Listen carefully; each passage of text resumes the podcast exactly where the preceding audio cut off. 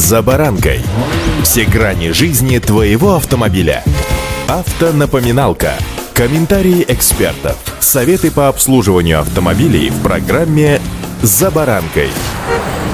Наступила осень, золотая, пока еще яркая и многообещающая. Российских автомобилистов ждет сразу несколько важных нововведений и нюансов, на которые стоит обратить внимание, чтобы не получить неожиданные штрафы или не встретиться с неприятностями при оформлении ДТП. Также есть изменения, которые сделают жизнь за рулем более комфортной. С вами Александр Карпов. Здравствуйте. Автонапоминалка.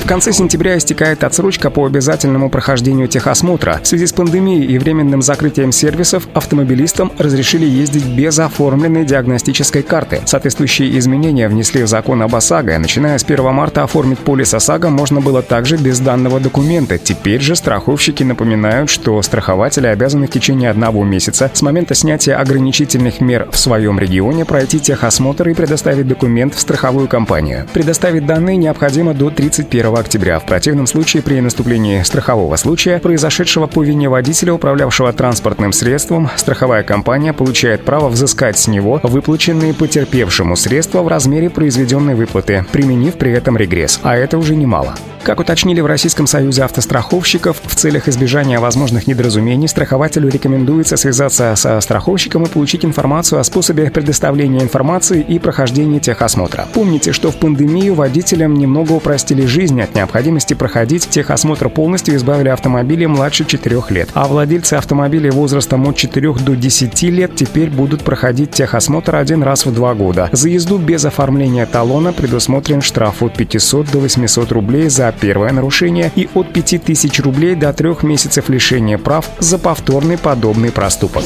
Автонапоминалка.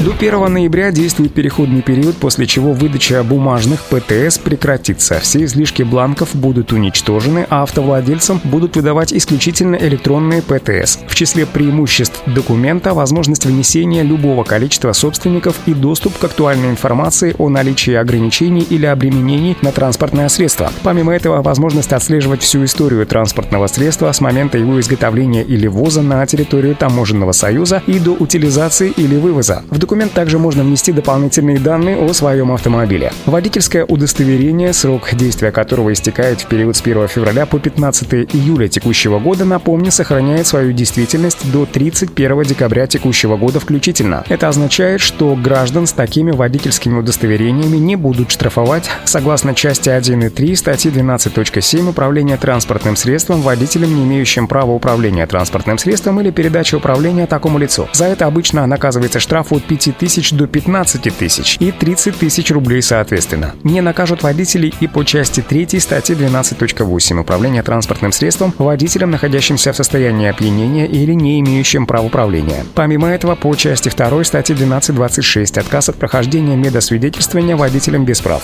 Лояльно отнесутся и к водителям, нарушившим статью 12 32. Допуск к управлению транспортным средством водителя без прав в состоянии алкогольного опьянения. Во всех этих случаях будет считаться, что у автомобилиста есть действующие права, и это касается только прав, но никак не алкогольного опьянения. Но вот после 31 декабря санкции начнут действовать, поэтому замену лучше не откладывать до последнего, тем более, что до начала предновогодней суеты время-то осталось. Заснул, проснулся, заснул, проснулся, и вот он Новый год. А пока, друзья, пожалуйста, соблюдайте правила дорожного движения и удачи. «За баранкой».